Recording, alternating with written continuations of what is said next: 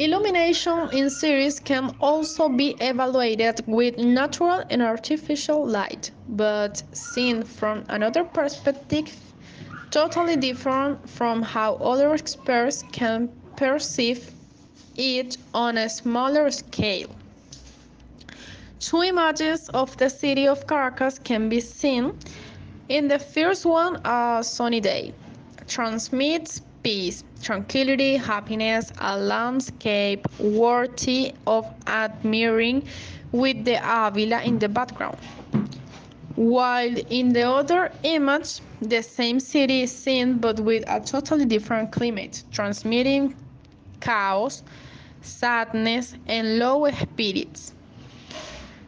Here we can see how the illumination of a city depends of the buildings, lighting of public spaces, and automobiles. Here we can see the dynamic and busy lifestyle of the city of Caracas. In this image, we can see how a well illuminated public space can attract and create the sensation of a comfortable and safe space for inhabitants and tourists.